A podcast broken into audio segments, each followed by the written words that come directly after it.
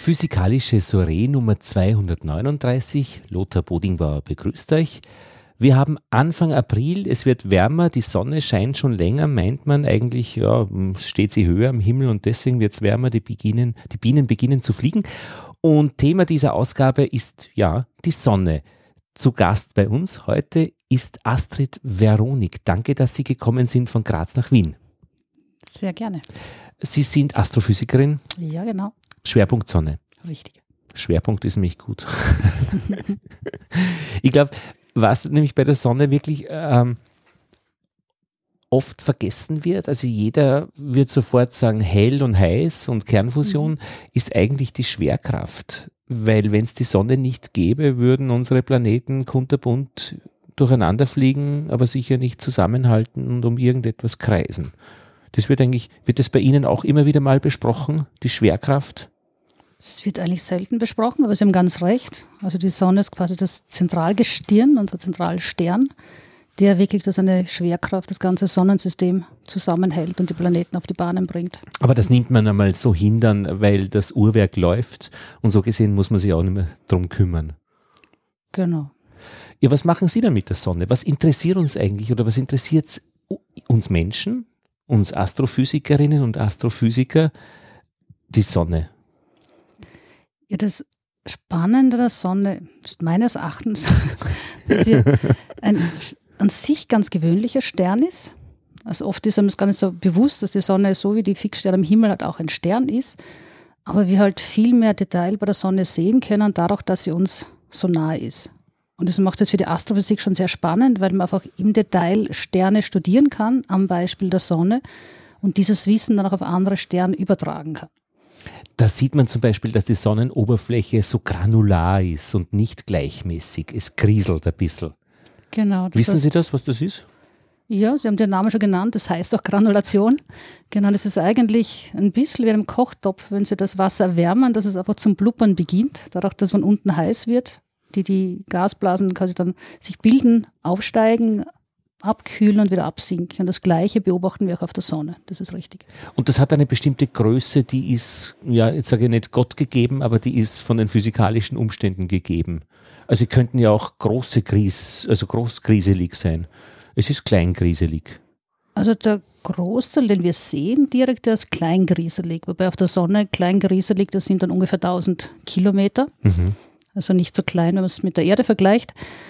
Es gibt aber auch größere Skalen. Es gibt auch größere Skalen auf der Sonne, wo man solche Strömungen, Konnektionsströmungen beobachtet von mehreren 10.000 Kilometern. Die kann man aber nicht direkt mit dem Auge sehen. Da muss man quasi Geschwindigkeitsbilder von der Sonne aufnehmen, dann kann man die auch beobachten. Und ist es sowas ähnliches wie wenn ich Grießkoch koche und das äh, brodelt und blubbert und brodelt?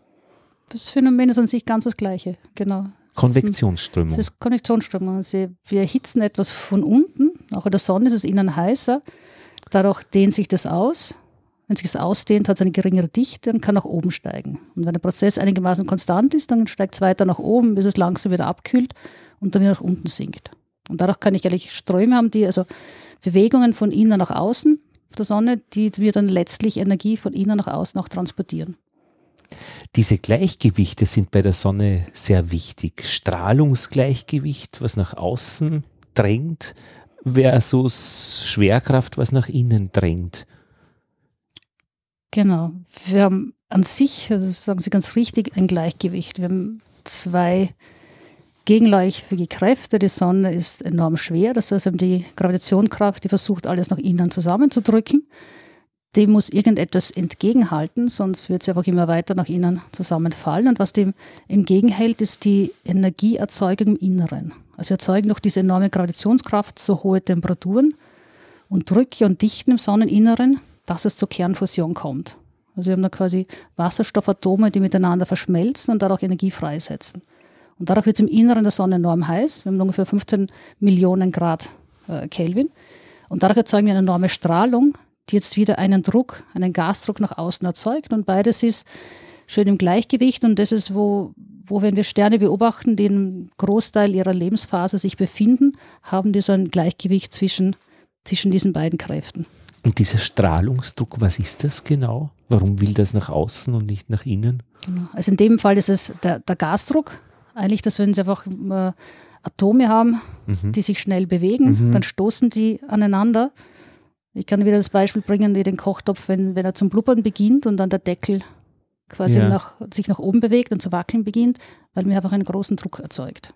Und das drängt dann automatisch nach außen und nicht mhm. noch druckerhöhend nach innen. Genau, das, das drängt, ja, drängt dorthin, wohin es geht. Nach alle Richtungen, mhm. aber letztendlich außen, dadurch, dass es innen stärker ist, gibt sich ein, äh, eine Gesamtwirkung nach außen. Und da gibt es ja auch so Geschichten, dass man Atome nicht beliebig zusammenpressen kann. Irgendwie ein Elektron braucht halt einmal eine bestimmte Distanz zum Atomkern. Und würde das machbar sein, dass das zusammengepresst wird, dann wäre es eh eine andere Art von Materie, die daraus entsteht.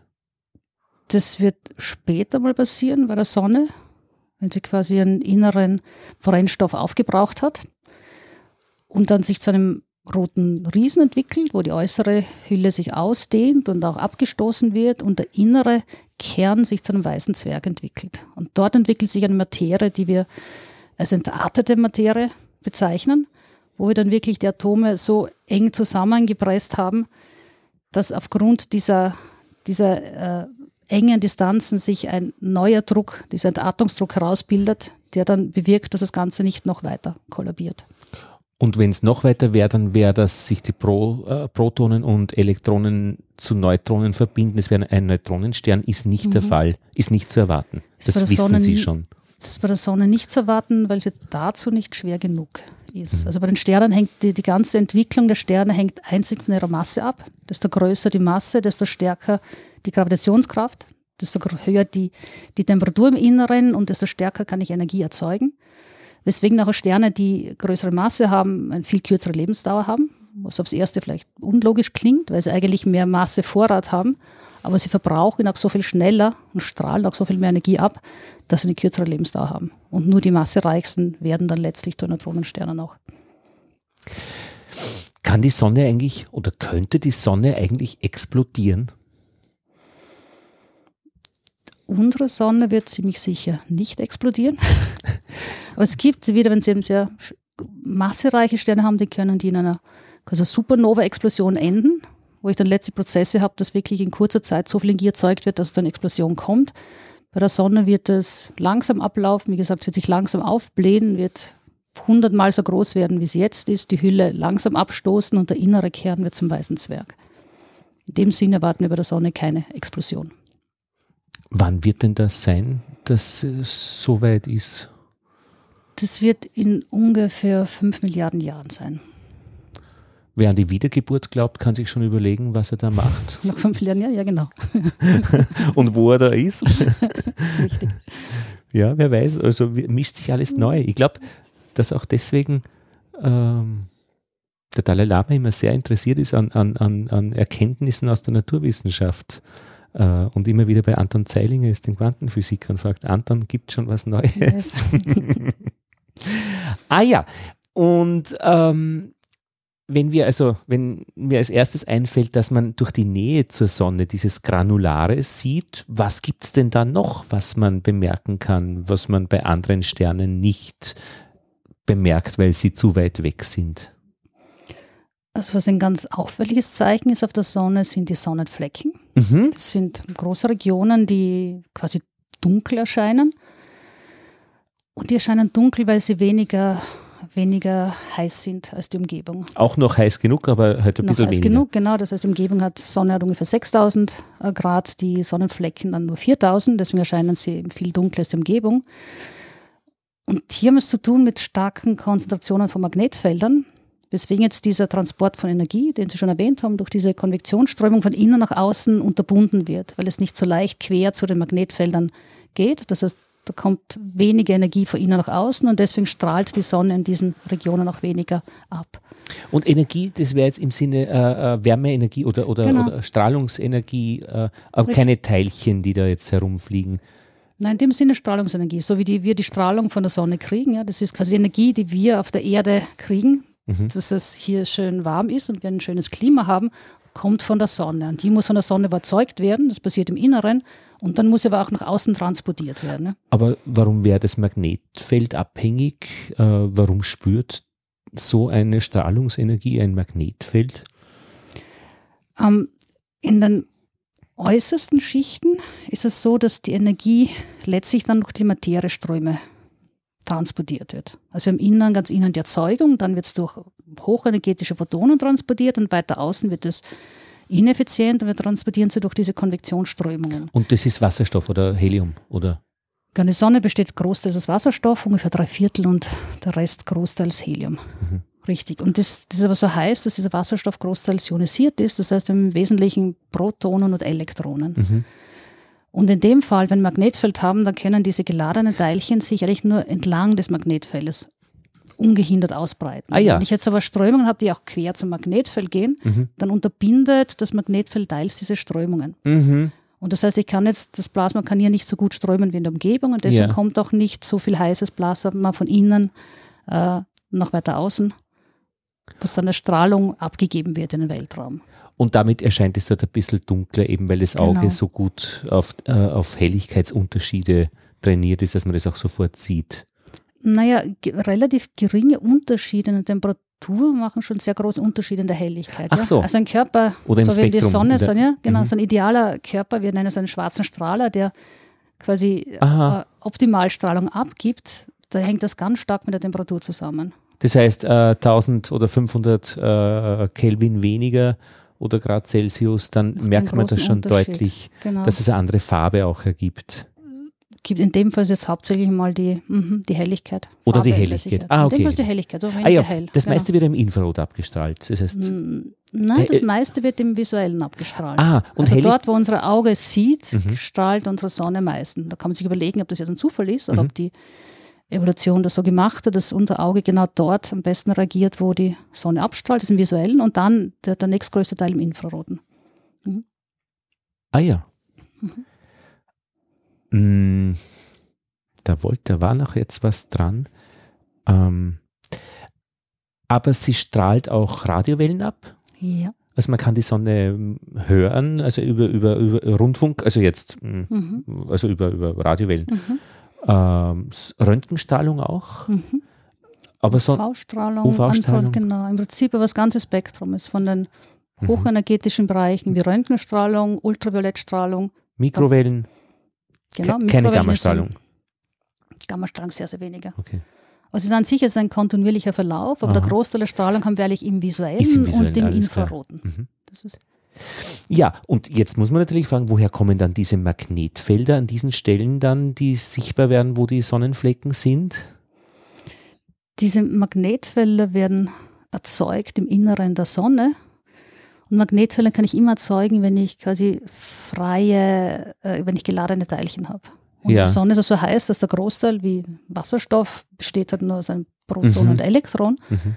Und wenn es dann quasi das Elektron vom Proton abgespalten ist, dann habe ich jetzt freie Protonen und freie Elektronen und kann über diese freien Ladungsträger letztlich Ströme erzeugen und Ströme können wieder Magnetfelder erzeugen. Aber das heißt, äh, dass nicht alles wirr durcheinander äh, äh, sich bewegt, sondern irgendwie so konzertante Strömungen vorhanden sein müssten, wenn ihr ein spürbares Magnetfeld mhm. habt, weil sonst würde sich das ja alles ausgleichen auf nicht. Richtig, und das Konzertante kommt durch die Rotation der Sonne dazu. Ach. Mhm. Die Sonne rotiert, wenn wir sie beobachten, ungefähr einmal in einem Monat mhm. um ihre eigene Achse. Das heißt, auch wenn wir Sonnenflecken haben, dann sehen wir die einmal uns zugewandt und dann auf der Rückseite der Sonne und dann wieder uns zugewandt. Einmal ungefähr. im Monat. Genau, ungefähr. Ungefähr einmal ist es Zufall, dass es auch so ein Monat ist wie der Mond um uns? Oder gibt es da irgendeine eine gespenstische Verbindung mit irgendwelchen Kräften, äh, Gezeitenkräften, die da gekoppelt sind? Das ist jetzt eher ein Zufall. Okay. Hm. Aber sie rotiert, weil es genau. ja so. Ja. Mhm.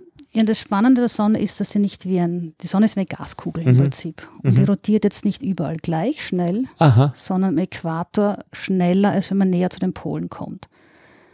Und am dadurch, Äquator schneller, okay. Genau. Mhm. Und dadurch wird jetzt, wenn ich ein, ein Magnetfeld habe, das so über unsere Erde ist, so ein, wie ein Stabmagnet, so ein, ein, ein bipolares Feld, dann wird es durch die Rotation mitgenommen von dem Plasma und mhm. wird dann langsam quasi aufgewickelt. Und dadurch, dass ich verschiedene Geschwindigkeiten habe, ist es dann Richtung Äquator hier stärker aufgewickelt und wenn es relativ stark wird, dann kann es von innen nach außen aufsteigen.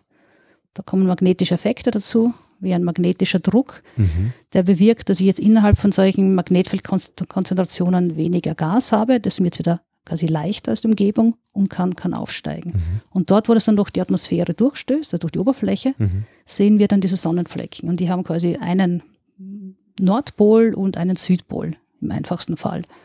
Oft sind sie dann komplexer wegen der ganzen Materiebewegungen. Die Sonnenflecken. Mhm. Gibt es da immer zwei? Vorne ist ein Fleck der Nordpol und hinten ist der Fleck der Südpol? Ist das so gemeint? An sich ist das so gemeint. Mhm. Und es ist auf den beiden äh, Halbkugeln der Sonne genau umgekehrt. Auf einer Seite ist Norden vorne, Süden hinten, auf der anderen genau umgekehrt. Und das dann ändert sich das auch alle elf Jahre mit dem Zyklus, wird das Magnetfeld dann umgepolt. Langsam, langsam. Wenn ich jetzt vorne einen Sonnenflecken mhm. sehe, ich sehe die Rückseite nicht der Sonne, ich sehe nur die Vorderseite, mhm. wenn ich hinschaue, dann würde ich nach 15 Tagen den Partnerfleck sehen. Um, ah, Nein, da habe ich was falsch ist, verstanden. Mhm. Das, das wird jetzt schlecht erklärt. Nein, es gibt einfach einen Sonnenfleck, also eine Gruppe besteht im Wesentlichen aus zwei Teilen, mhm. die quasi sich äh, entlang des Äquators anordnen. Zwei Teile, zwei Sonnenflecken. Genau. Einer allein ist selten. Einer allein ist selten. Gibt es, aber meist bestehen sie zwei. aus zwei okay. großen Teilen. Wie gesagt, im Allgemeinen um einiges komplex, aber zwei, zwei Teile, die man schon voneinander trennen kann. Und einer hat quasi eine Nordpolarität und der andere Teil eine Südpolarität. Alles klar. Und dass an einer Stelle kommen die quasi Magnetfeldlinien von innen nach außen und an der anderen Stelle treten sie von außen wieder nach innen zurück. Und da gibt es dann auch diese Ausbrüche, die Zeug in die Luft schmeißen, äh, Luft sage ich jetzt mal, ja, also in die Atmosphäre, äh, also Protuberanzen, mhm. wo man dann einfach so Bilder auch hat, mhm. äh, Flammen, die nach oben gehen und die aber auch wieder sehr schnell äh, zurückgehen. Mhm. Die gehen von Fleck zu Fleck, Partnerfleck. Die sind damit verbunden auch, das okay. stimmt. Also diese Magnetfelder auf der Sonne, die sind verantwortlich für diese ähm, Ausbrüche, diese Massenausbrüche, die auch samt den Magnetfeldern passieren. Mhm. Und auch für die Strahlungsausbrüche. Ah, genau. Und Massenausbrüche heißt dann, da kommen Protonen und Elektronen wirklich raus aus der Sonne und werden dann auch Richtung Erde geschleudert, weil einfach so also wuff, so wie ein Peitschenschlag irgendwie so Zeug rauspfeffert. Mhm. Man kann sich eher vorstellen, fast wie so eine, so eine Wolke aus Gas, die samt dem Magnetfeld dann rausgeschleudert wird. So wenn es Grießkoch blubbert, so blub, also so ein, ein, ein, ein, aus einem Drachen ein Stoß seine, aus seinen Nüstern. Es sind so viele, viele Bilder. genau. Es wird ein bisschen anders. Es sind oft schon Strukturen, die auf der Sonne vorhanden sind. Wenn wir die Sonne anschauen, was wir sehen, ist die, die Oberfläche der Sonne. Das heißt die Photosphäre. Kommt aus mhm. dem Griechischen für Lichtkugel, was mhm. wir sehen. Nur die Sonne auch noch äußere Schichten, wie die Corona, diesen Strahlenkranz, den man bei einer totalen Sonnenfinsternis sehen kann. Weil er auch leuchtet, und, aber er wird überleuchtet sonst von der Sonnenfläche. Genau. Und wenn die mhm, schwarz geschaltet ist, dann sieht man die Corona, also das, was auch leuchtet, aber Richtig, schwächer. weil das das Licht mindestens eine Millionfach schwächer. Das im Normalfall sehe ich es nicht, aber mhm. wenn das ganze Licht, wenn der Mond quasi uns gerade das Licht von der Sonne, von der Photosphäre ausblendet, mhm. dann können wir das, diese Corona sehen. Und in der Corona gibt es Strukturen, bogenförmige Strukturen, die lange Zeit äh, quasi stabil sind, mhm. die auch entlang der quasi das, das, das Gas ausleuchten, das entlang der Magnetfeldlinien angeordnet ist. Und die können aber unter gewissen, und dazu gehören auch die Protuberanzen, die Sie erwähnt haben, mhm. die können auch lange auf der Sonne stabil sein. Und da kann zwar durch Strömungen in der Materie, durch ein Magnetfeld, kann das instabil werden und dann aufbrechen. Und dann wird es in einen interplanetaren Raum geschleudert und kann Geschwindigkeiten von Millionen Kilometern pro Stunde annehmen. Aber nie so schnell wie das Licht, acht mhm, Minuten, mhm, sondern es dauert dann vielleicht einen Tag und dann ist es bei uns. Genau, die allerschnellsten sind am Tag bei uns, die gewöhnlicheren ungefähr drei Tage. Mhm. Und da ruft dann auch wer bei der Raumstation ISS an und sagt, Leute, da kommt Zeugs. Geht es in einen geschützten Bereich der Raumstation? Für die Raumstation, was dort relevanter ist, sind die ganz hochenergetischen Teilchen. Auch von der Sonne? Auch von der Sonne, ah. genau. Ich sage, es gibt im, Wesentlichen gibt es drei Effekte. Das eine ist der Strahlungsausbruch. Da kann auch hochenergetische Röntgen- und UV-Strahlung dabei sein. Das ist relevant. Das zweite sind diese Ausbrüche von ich, Materiewolken, von Gaswolken von der Sonne samt dem Magnetfeld. Und das dritte sind dann ganz hochenergetische Teilchen die dann quasi wie radioaktive äh, Teilchenströme auf die zum Beispiel Raumstation treffen können. Und die sind schnell oder? Die sind schnell, ja. Die sind nicht so mhm. schnell wie das Licht, aber die mhm. können innerhalb von einer halben Stunde auch schon vor Ort ankommen. Und kommen auch von der Sonne? Die kann man auch von der Sonne. Und genau. was macht die so schnell? Die Energie, die sie kriegen, die kommt aus dem Magnetfeld der Sonnenflecken. Aha. Das sind Ausbrüche, wo dann plötzlich Teilchen, wie ein enorm mhm. effizienter Teilchenbeschleuniger, mhm. das ist die Sonne auch, ein wunderschönes Labor, mhm. das diese Teilchen dann beschleunigen kann, die dann, je nachdem, an welchem Ort sich dieser Ausbruch befindet, mhm. auch Richtung Erde sich ausbreiten kann. Aber jetzt ist ja die Sonne überraschend stabil und gleichmäßig wie sie leuchtet und wie sie ausbricht dann und wann da gibt es nicht arge Fluktuationen. Ich meine, unser geschätzter Vizekanzler hat gesagt, die Sonne wird immer wieder mal schwankt, schwankt nicht. Stichwort Klimawandel, dass mhm. das eventueller Grund wird, jetzt wird gerade die Sonne ein bisschen heißer. Genau, also dies, die, die Gesamtstrahlung der Sonne, die schwankt kaum. Das entwickelt sich über Milliarden Jahre. Was wir beobachten, ist ein ein Aktivitätszyklus der Sonne. Es gibt alle elf Jahre besonders viele Sonnenflecken und alle elf Jahre, so wie jetzt, besonders wenig. Da ändert sich auch die Strahlung der Sonne ganz gering. Das ist ungefähr im Promillbereich. Wenn man das auf Temperaturen umrechnet, kommt man auf Schwankungen von ungefähr 0,1 Kelvin. Das heißt, diese Schwankungen der Sonne in diesem Elf-Jahres-Rhythmus können nur ganz, ganz geringe Schwankungen in der Temperatur jetzt äh, in Erdentfernung ausmachen. Die Ausbrüche, die wir zuerst besprochen haben, wie diese Strahlungsausbrüche und koronalen Massenauswürfe, die variieren stärker. Und das sind auch diese Ausbrüche dann unser Weltraumwetter, wie wir das heute nennen, beeinflussen können, weil es auf technologische äh, Instrumente wie Satelliten einen Einfluss hat, auf unsere GPS-Satelliten auch ganz stark oder auf die, die Kommunikationssysteme. Aber das hat mit der Klimaerwerbung nichts zu tun. Weil es einfach zu wenig Energie wäre, dass man da irgendwas aufheizt, irgendwelche Weltmeere, weil da jetzt mehr im Schnitt kommt. Genau. Alles, was die aufheizen, sind ganz äußere Schichten der Atmosphäre, die sich dadurch ein bisschen ausdehnen. Und dadurch sind Satelliten auf Bahnen, wo die ein bisschen nach innen äh, quasi sinken, weil jetzt da die Dichte größer ist. Aber das hat jetzt keinen Einfluss jetzt wirklich auf die äh, Temperatur in Erd, Erdnähe. Aber das ist ja was, was mich sehr fasziniert bei der Sonne, dieses gleichmäßige Arbeiten äh, dieser Reaktor. Das ist doch eine super Geschichte. Der fährt dahin. Klar, mit Blubbern, Granular und Protuberanz und dann und wann äh, ein bisschen stärker. Statistisch kann man das wahrscheinlich in einer Verteilung niederschlagen. Aber eigentlich fährt die dahin, bis halt eine andere Art von, äh, bis Material äh, fusioniert wurde und auf eine andere Art der Fusion umgestiegen wird oder der Strahlungsdruck sich ändert und plötzlich was umgeschaltet wird, äh, wenn sie mehr Masse hätte, Supernova oder wenn sie weniger Masse hat, äh, zum was? Roter Riese? Na. Hm. Roter Riese und Weißer Zwerg. Zum Roter mhm. Riesen, Weißer Zwerg.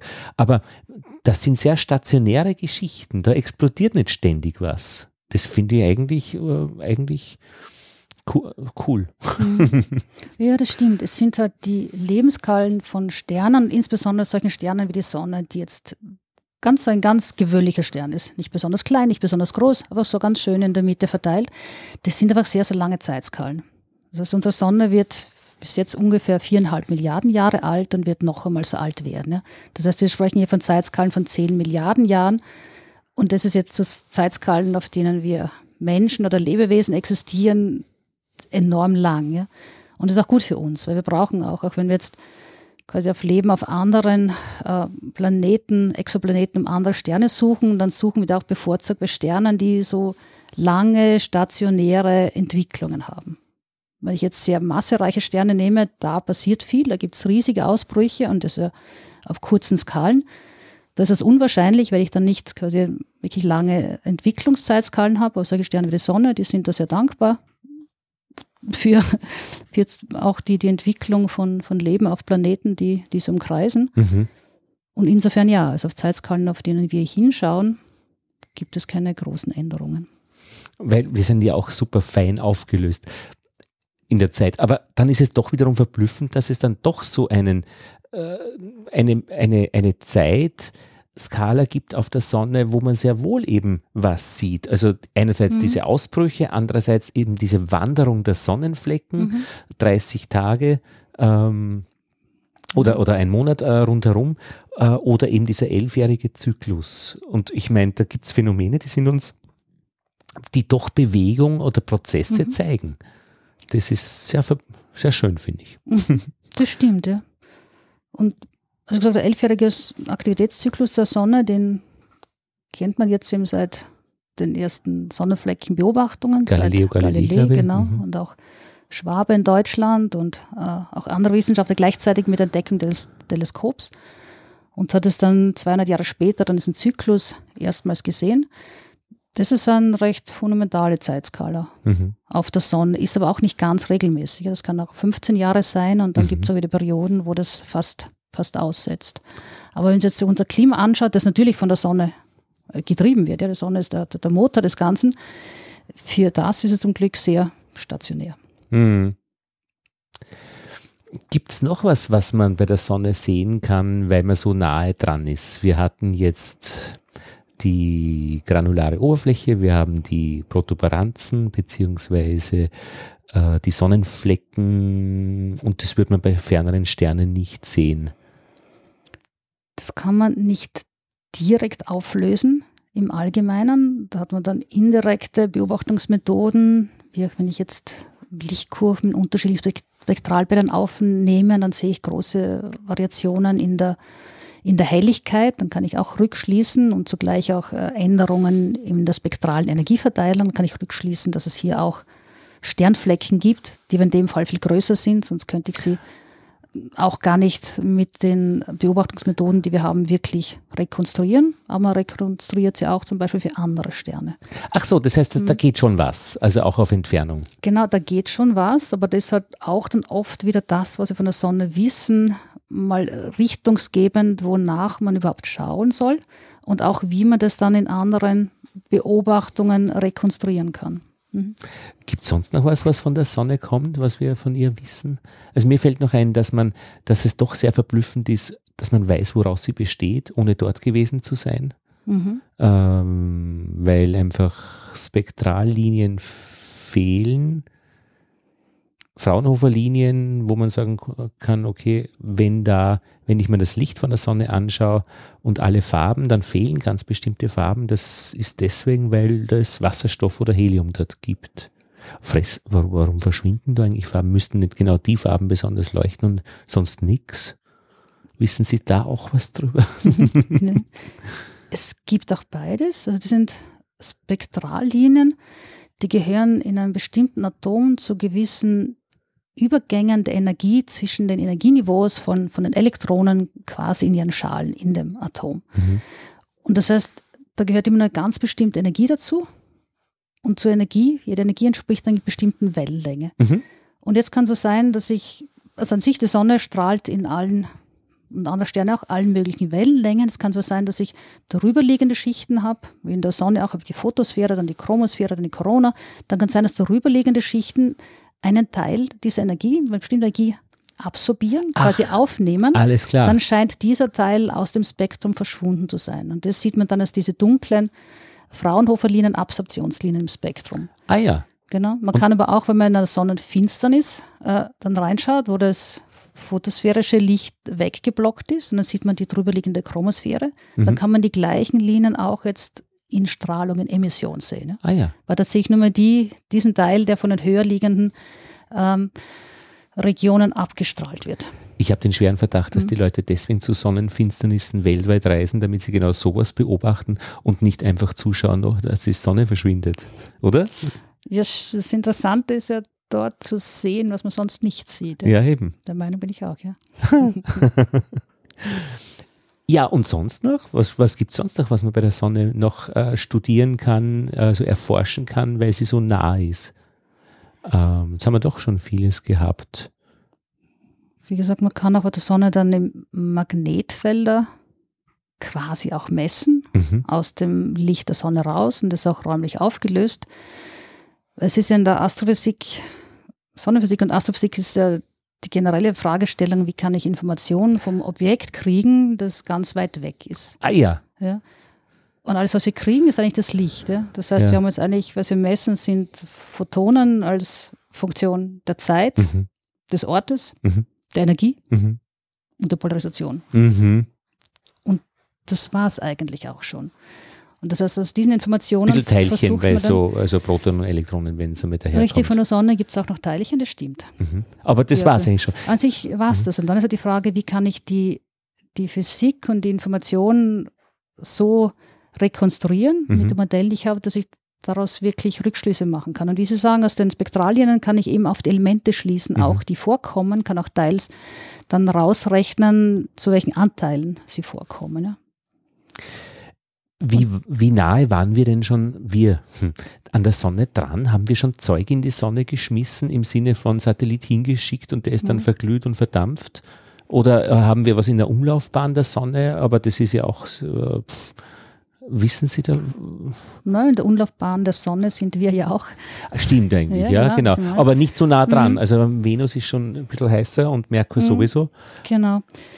Also wir haben jetzt im Moment gibt eine ganz spannende Mission. Das ist die Parker Solar Probe Mission von der NASA, die jetzt quasi erstmals so nahe zur Sonne fliegt, dass man sagen kann, sie fliegt in die äußeren Schichten der Sonne, in die äußeren Teile der Corona. Also die wird bis auf 10 Sonnenradien zur Sonne kommen. Und das ist extrem nahe, weil bislang gab es äh, die Helios-Satelliten, ist eine deutsche Satellitenmission, die ist ungefähr bis zu Merkurbahn nahe geflogen. Aber das ist jetzt, kann man zum ersten Mal dann nicht wirklich sagen, dass man in der Corona, in der äußersten Schicht, wirklich vor Ort messen kann. Und das ist natürlich ganz spannend, ja, weil die, Mhm. die, die Corona ist eine spannende äh, Schicht der Sonne, weil die ist viel, viel heißer als die Sonnenoberfläche. Sonnenoberfläche hat 6000 Grad. Und dann hat man in den 40ern festgestellt, dass die Corona, diese äußerste Schicht, hat Temperaturen von 1 bis 2 Millionen Grad. Aber die ist halt nicht sehr dicht. Hm, das ist richtig. Aber es ist trotzdem sehr unlogisch, weil normalerweise, wenn ich von einem Objekt, das heißt, ich weiter weggehe, dann wird es kühler. Ist überraschend, ja. Mhm. Genau. Und das hat, und das war recht spannend, weil man das in, gefunden hat, auch in, in Spektren von der Sonne, von einer Sonnenfinsternis 1865. Und wo man Spektrallinien beobachtet hat, die man nicht erklären hat können. Und hat auch dann auch das Element Coronium angenommen, weil man davor schon das Element Helium gefunden hatte bei einer Sonnenfinsternis. Mhm. Also bestimmte Spektrallinien, die man nicht gekannt hat, hat dann gesehen, dass es gibt ein Element, das passt schon ins Periodensystem, das wir noch nicht kennen. Deswegen heißt es auch Helium. Man dachte, dass es nur auf der Sonne gibt, hat es dann später auch auf der Erde gefunden. Und dann gab es noch weitere Spektrallinien. Dann hat man vermutet, es ist ein noch weiteres Element, hat es Coronium genannt und hat dann erst in den 1940er Jahren festgestellt, dass das Übergänge sind, die zu hochionisierten Eisenatomen gehören. Und hochionisiert heißt hohe Temperatur. Genau, das heißt, ein Eisen hat normalerweise 26 Elektronen und da hat man eine Linie gefunden, wo jetzt zu einem Eisenatom dazugehören, wo 13 von diesen Elektronen schon vom Atomverband rausgeschlagen waren. Und das kann ich nur machen, wenn ich so hohe Temperaturen, so hohe Energien habe, dass ich wirklich diese Elektronen alle aus dem Atomverband rausschlagen kann. Und dort wusste man, die Corona hat eine Million Grad. Und das ist seitdem ein ungelöstes Problem in der Sonnenphysik Was? wie, wie es zur Aufheizung der Corona kommt. Ach so. Welche Prozesse sind das? Ja? Weil das kann nicht mehr die Strahlung sein. Mhm.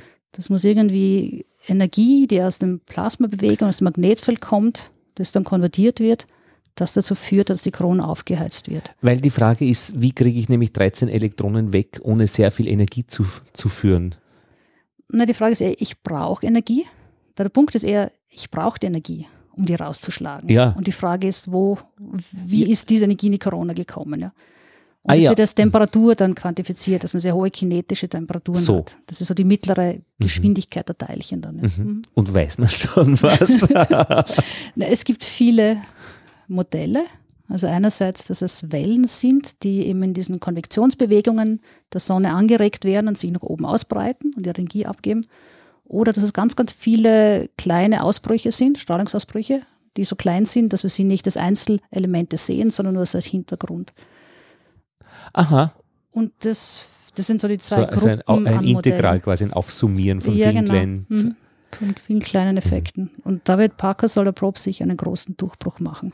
Was macht denn überhaupt Eisen dort? Wo kommt denn das wieder her?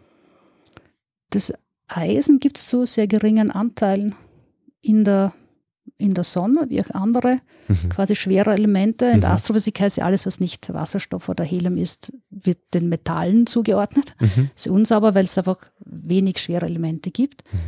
Aber die Sonne ist ja schon ein Stern quasi späterer Generation.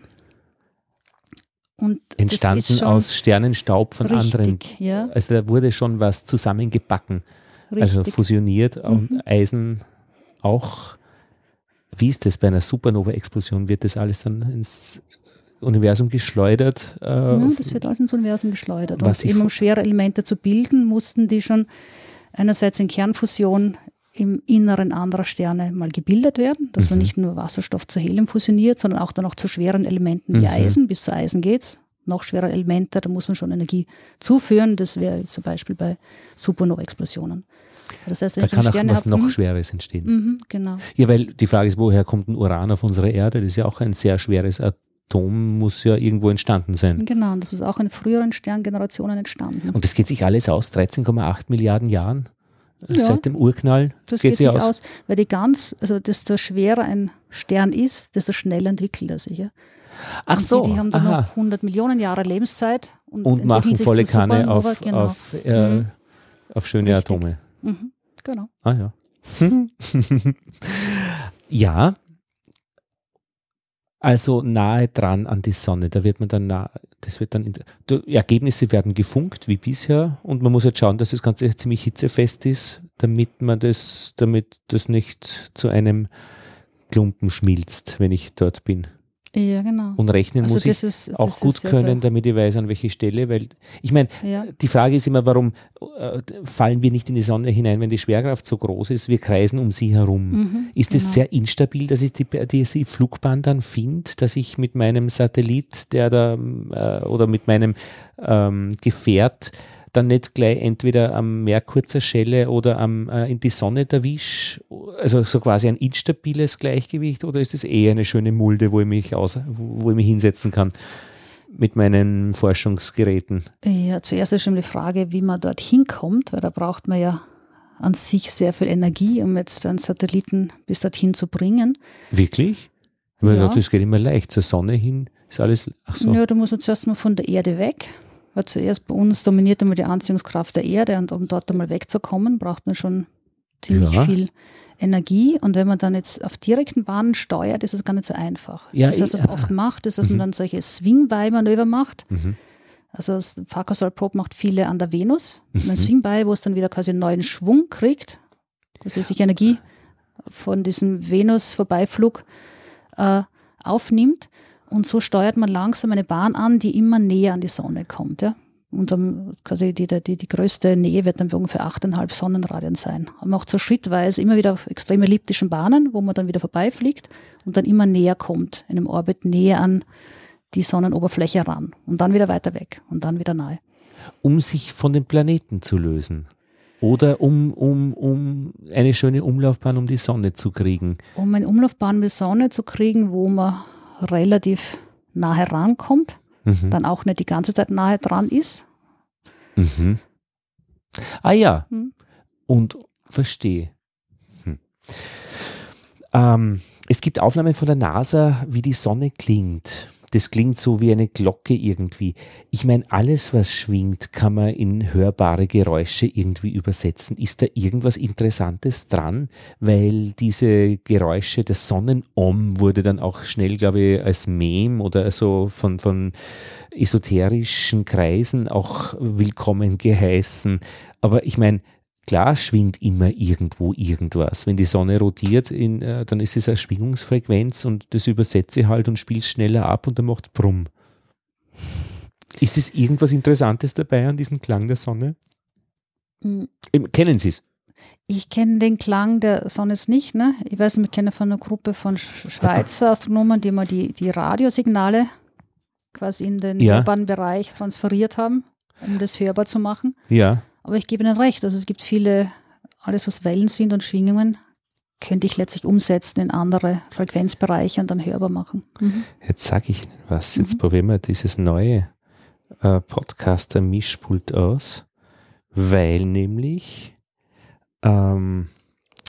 man über Bluetooth das äh, Telefon verbinden kann. Kleinen Moment.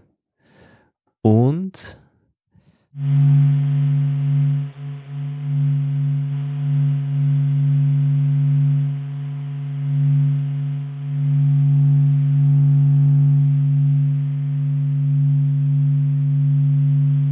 gibt es dann auch eine Beschreibung, wie diese, wie der, äh, das gereinigt wurde, die Daten und, und aufbereitet wurden.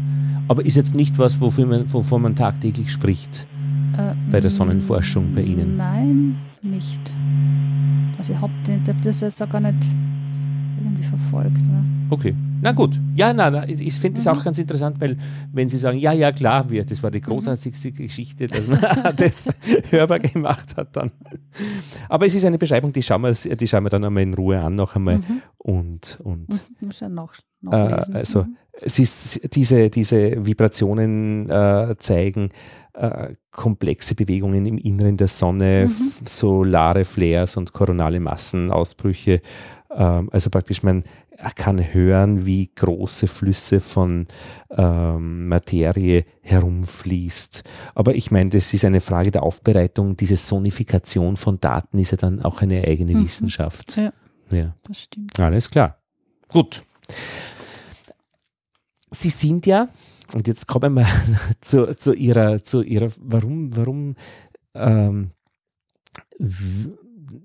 also wie ich zu Ihnen gekommen bin, ich war auf der Kanzelhöhe mhm. in Kärnten in der Nähe von Villach und da gibt es die Gerlitzen, also so ein, ein Skigebiet und ein Sonnenhotel und wenig höher dort oben äh, gibt es ein Sonnenobservatorium. Mhm. Österreich hat ein Sonnenobservatorium mhm. und Sie sind die Leiterin dieses mhm. Observatoriums. Sie sind stationiert in Graz ja. und betreuen praktisch von Graz aus, wahrscheinlich fahren sie oft hin und her, äh, dieses Observatorium. Ich war dann dort, gibt es eine wunderschöne Bibliothek, äh, die super geeignet ist, Menschen aus der ganzen Welt zu Tagungen einzuladen. Ähm, warum brauchen wir in Österreich ein Sonnenobservatorium und, weiß, und warum weiß das keiner, dass wir das haben? Vom, vom, von Sonnenblick, dem Wetterobservatorium spricht jeder. Mhm. Ja, das sollte man vielleicht in die, die Gründungsgeschichte zurückgehen. Das Observatorium ist ja im Zweiten Weltkrieg gegründet worden von der deutschen Luftwaffe. Und das war in den frühen 40ern und da hat man festgestellt, dass die Ausbrüche von der Sonne und diese Strahlungsausbrüche und Erdaushöfe einen großen Einfluss auf die Erde haben können. Damals insbesondere relevant der Einfluss auf den Funkverkehr.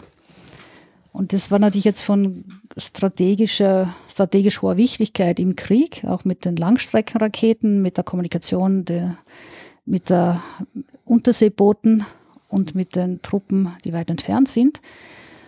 Und da gab es dann einen deutschen Astrophysiker, Carlotto Kippenheuer, der sich dann hier beschäftigt hat. Damit kann man den Funkverkehr quasi besser ähm, steuern, wenn wir besser wissen, wie die Bedingungen von der Sonne sind. Und dazu wurden dann vier Sonnenobservatorien gegründet, darunter eines äh, die Kanzelhöhe, quasi südlich vom Alpenkamm, und drei in Deutschland. Das war letztlich dann Zugspitze, Freiburg im Breisgau, das Schauinsland und, und der Wendelstein. Und es wurde dann im Rahmen des Krieges wurden die dann aufgebaut und wurden aber nie voll, also waren schon im Betrieb, aber wurden nie voll funktionsfähig, um dann wirklich bessere Vorhersagen für den Funkverkehr äh, zu treffen. Und es ist dann nach dem Krieg an die Universität Graz gekommen und da hat man dann begonnen, verstärkt auch wirklich Sonnenforschung jetzt ohne, ohne Kontext des Krieges auch zu betreiben. Interessanterweise ist es jetzt ja mittlerweile wieder ein ganz aktuelles Thema. Früher das geheißen die solarterrestrischen Beziehungen. Heute fassen wir an das Thema Weltraumwetter, weil wir auch durch die modernen Technologien und hier insbesondere auch durch Technologien, die über Satelliten äh, funktionieren und auch die ganzen Kommunikationswege sehr anfällig sind auf Störungen von der Sonne wieder. Und da gibt es jetzt auch ganze Programme von der ESA, von der NASA, von vielen äh, Weltraumbehörden, dass man quasi auch die Sonne besser unter Anführungszeichen überwacht, die Ausbrüche, dass man sie besser physikalisch versteht, um sie letzten Endes dann hoffentlich irgendwann auch besser voraussagen zu können. Und da spielt das Observatorium Kanzelhöhe jetzt auch äh, Europa und weltweit eigentlich eine ganz zentrale Rolle, weil es jetzt eigentlich im Rahmen der im ESA-Weltraumwetterprogramm die Hauptstation ist zur Untersuchung der, der, der Sonnenausbrüche vom Erdboden aus. Es gibt natürlich Untersuchungen auch von Satelliten, aber hier ist die, die Kanzler das zentrale Observatorium in Europa, das es von der Erde aus äh, diese Beobachtungen macht. Wir machen automatische Erkennungen von diesen Ausbrüchen, haben auch ein System entwickelt, sodass auch automatisch jetzt äh, äh, Warnungen, E-Mails verschickt werden, sobald das in den Echtzeitbeobachtungen detektiert wird. Und es braucht ja auch nicht viel, also ein, zwei, drei Personen, die die mhm. Geräte warten. Ähm, die Geräte werden wahrscheinlich vollautomatisch aufzeichnen und verbunden sein mit jedem beliebigen Ort. Und was mich verblüfft hat, war eine sehr äh, interessante Beschreibung von Werner Pötzi, glaube ich. Mhm, Werner, ja. Genau. Äh, der dort ähm, einer der Mitarbeiter ist, dass er täglich doch hinaufgeht und die Sonnenflecken zeichnet. Und mhm. ich habe ihn gefragt, warum er das macht. Und er sagt, wir machen das, um ein Gef trotzdem, also aller automatischer Systeme, äh, dass wir ein Gefühl für die Sonne ähm, erhalten. Das mhm. habe ich äh, sehr nett gefunden. Mhm. Ich meine, gibt mehr als nett, also gibt es schon gute Gründe. Es gibt schon gute Gründe, ja. Das schaut natürlich teils anachronistisch aus, wenn man jetzt wirklich quasi das Bild projiziert und die Sonnenflecken abzeichnet, weil natürlich werden die auch mit CCD-Kameras aufgenommen und das machen wir auch. Nur der Punkt ist, ist, dass die, die Sonnenfleckenzahl, das ist unser wichtigstes Maß zur Bestimmung der Sonnenaktivität und die gibt es jetzt eben seit ungefähr 400 Jahren, die wird genau auf diese Weise ermittelt, dass man quasi diese Sonnenfleckenzeichnungen hat dann genau überprüft, wie viele Sonnenfleckengruppen gibt es, wie viele Einzelflecken gibt es, wie sind die atmosphärischen Bedingungen vor Ort am Ort der Beobachtungen, wie groß ist das Teleskop. Das wird gesammelt von vielen Observatoren. Mittlerweile ist ihm die, die zentrale Stelle des Sammelt das Royal Observatory in, in Brüssel und wird dann gemittelt. Und das ist unsere wichtigste homogene Zeitserie, die auch unter anderem jetzt für Klimaforschung auch relevant ist. Wenn man sagt, wie schauen die Änderungen auf der Sonne aus? Wie steht das in Beziehung mit Klimamodellen? Und wenn man das jetzt ändert auf ganz andere Beobachtungsbedingungen, wie elektronische, größere Teleskope, dann ist es möglich, dass man hier einen Sprung in diesen äh, Beobachtungsserien hat. Weswegen man das immer noch, und das macht nicht nur die Kanzler, auch andere Sonnenobservatoren, dass man das auch parallel noch mit dieser alten Methode mitlaufen lässt, um hier nicht zu einer Diskontinuität in diesen Langzeitbeobachtungen zu kommen. Das ist echt schlüssig. Ich habe das ein bisschen auch erlebt mit, mit Erdbebenwarnungen, historische Erdbebenwarnungen, die können so diese verschiedenen Skalen, die es gibt, immer dann doch gut abgleichen mit zu berichten, bin ich beim Erdbeben aus dem Bett gefallen? Mhm. Oder haben die Schränke gewackelt mhm. oder waren Risse am Gebäude mhm. bemerkbar? Und nach diesen Berichten sucht man, da kann man eben auch eben mhm. verschiedenartige Beobachtungen miteinander in Verbindung bringen. Setzen, ne? Mhm. Ah ja, genau. Mhm. Ja, Sowas wünscht man sich auch, haben wir in der letzten physikalischen Soiree gehört oder in der vorletzten, für Insektenforschung und das gibt es ihm auch nicht. Also Stationen, mhm. in denen man kontinuierlich an einem Ort äh, Insekten misst oder zählt. Also Wetterstationen mhm. gibt es ja, aber nicht da. Mhm, genau. Und das wird ja oft, sag ich mal, unterschätzt in der Wissenschaft. Wir mhm. brauchen natürlich, es ist toll, immer auch bessere Geräte und bessere Beobachtungen und neue Methoden, wie auch jetzt mit, mit Parker Solar Probe oder ESA Solar Orbiter, wirklich tollen Satellitenmissionen. Aber zugleich brauchen wir auch die Kontinuität von Langzeitbeobachtungen, um das Objekt, das Untersuchen voll zu verstehen.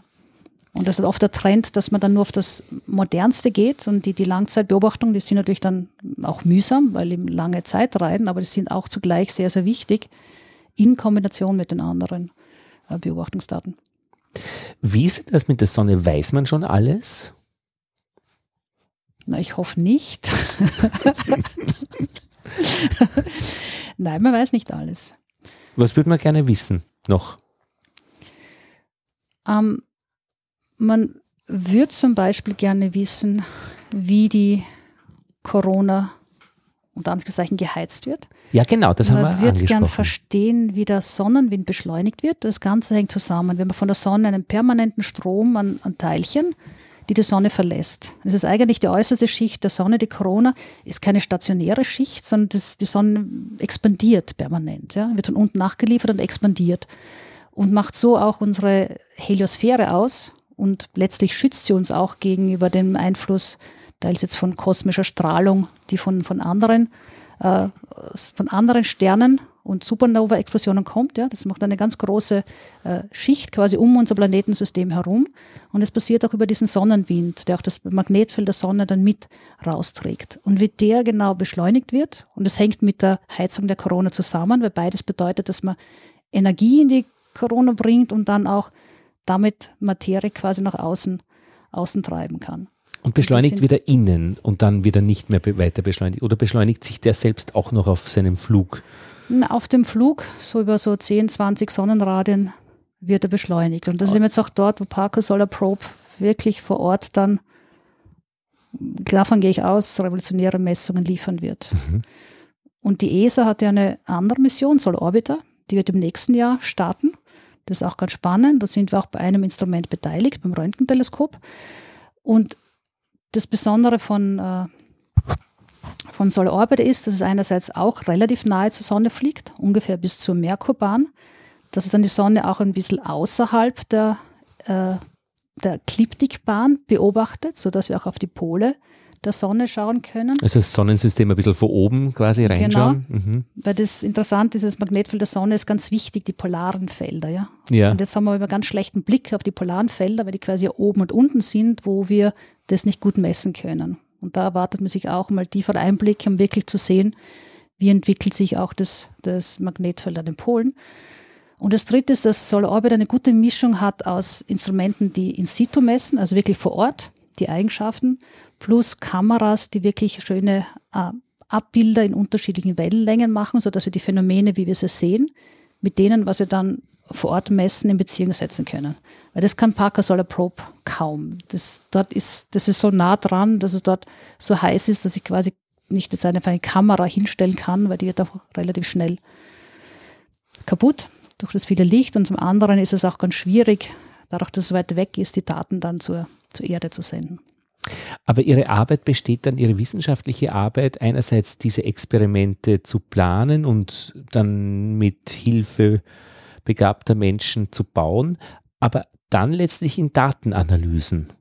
Richtig, ja. der Großteil der, der Wissenschaft besteht in dem Falle die Analyse von, von Daten, wie man sie optimal kombinieren kann und auch wie man die relevanten physikalischen Informationen aus den Daten rauskriegen kann. Das passiert auch oft in, zu, zu, in Bezugnahme auf Modelle oder auch in Bezugnahme auf bestimmte Hypothesen natürlich, die man schon hat. Mhm. Bei den Fruchtfliegenforschern ist das immer, die zählen immer, ob tot oder lebendig. Und jede wissenschaftliche Frage endet in einer bestimmten Anzahl toter mhm. Fruchtfliegen. Und da muss man ständig zählen, wie viel da jetzt äh, ums Leben gekommen sind. Das ist auch, finde ich, ganz interessant. Ja, wenn, ich denke, wir haben doch einen Kreis gezogen, oder? Mhm. Haben wir was ja. Wichtiges, Wesentliches auslassen? Also warum fasziniert Sie das vielleicht? Warum, wie sind Sie dazu geworden? Wie, wie kommt man dazu, Sonnenphysikerin in dem Fall zu werden? Ja, mich haben die, die, die Sterne interessiert und die Astronomie und die Astrophysik und so habe ich dann ein, ein Astronomiestudium begonnen und habe dann während des Studiums eigentlich über die Sonnenphysik erfahren und damals gab es auch eine ganz spannende äh, Satellitenmission von der ESA, SOHO, die mhm. immer noch fliegt, mhm. die erstens wirklich ganz schöne, hochaufgelöste Bilder von der Sonne geliefert hat, wo man diese Ausbrüche dann in so großem Detail sehen hat können. Und das hat mich schon sehr fasziniert, dass man das, was man studiert, auch wirklich gut beobachten kann und dadurch auch recht viel Physik damit machen kann. Weil desto mehr desto mehr Beobachtungsmaterial ich habe, desto tiefer kann ich eigentlich dann in physikalischen Fragestellungen gehen. Und ich kann auch sagen, meine Beobachtungsdaten schränken mir meinen, meinen Modellrahmen dann auch stärker ein. Und das hat mich fasziniert. Und was heißt Physik machen? Also wie? ich meine, wenn ich ein Pendel äh, schwingen lasse und äh, die Zeit stoppe, dann mache ich auch Physik. Wenn ich am Papier berechne, nach welcher Abhängigkeit die Schwingungsdauer äh, sich mit der Pendellänge entwickelt, mache ich auch Physik. Und in, in diesem Fall ist es vielschichtig, oder? Eben die angesprochene Datenanalyse, die Planung von eigentlich Argumentationsketten.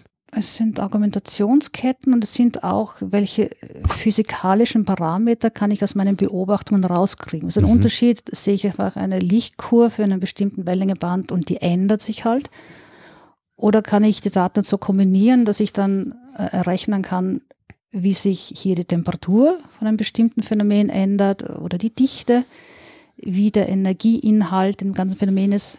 Also das ist, was ich jetzt mit Physik mhm. meine, dass man mhm. eigentlich wirklich physikalische Parameter versucht zu extrahieren mhm. aus den Beobachtungsdaten, die an sich ja nicht unbedingt direkte physikalische Parameter sind, weil ich sie nicht messen kann. Ich kann mhm. es nicht vor Ort an, normalerweise bei einem Stern messen, wie heiß ist er, wie dicht mhm. ist er, wie stark ich, ist das Magnetfeld, ich muss über ein Eck gehen. das. Genau.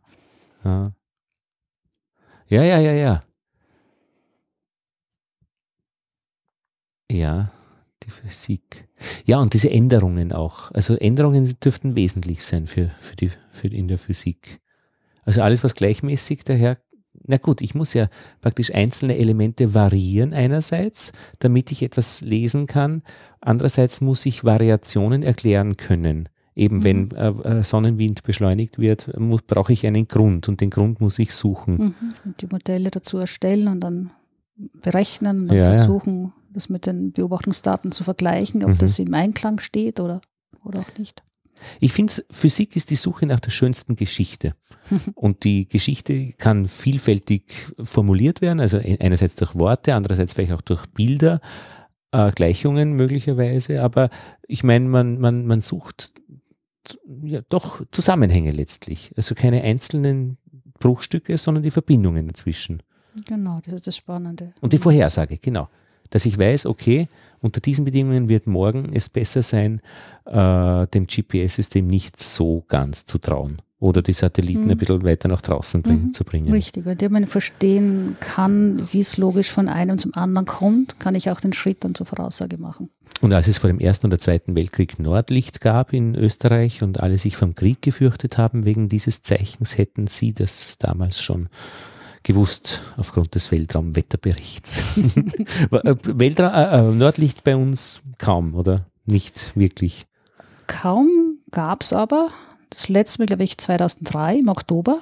Da gab es extrem starke Ausbrüche von der Sonne, wo man sie auch dann in Österreich sehen konnte. Aber das muss halt außerhalb der Stadt sein. Also mhm. nicht zu viel Licht herum. Ich habe es nicht gesehen, leider. Ja. Aber ich habe am nächsten Tag dann einige Artikel gesehen, wo Menschen das auf schön dunklen Gebieten, wirklich auch in der Nähe von Graz, ja. Lichter beobachtet haben. Und auch natürlich dann in, in, in Finnland irgendwo im Norden. Mhm, da also, da dann sowieso, genau. Aber in Österreich ist es eben sehr untypisch. Da braucht man sehr starke Ausbrüche, die dann ja. wirklich bis zu so niedrigen Breiten sich äh, sichtbar werden. Astrid Veronik, vielen Dank für das Gespräch. Sie haben uns eingeführt in oder entführt zur Sonne und wieder retour. und das vom Studio aus in Wien, im Funkhaus. Dankeschön. Ja, ich sage Dankeschön. War mein Vergnügen.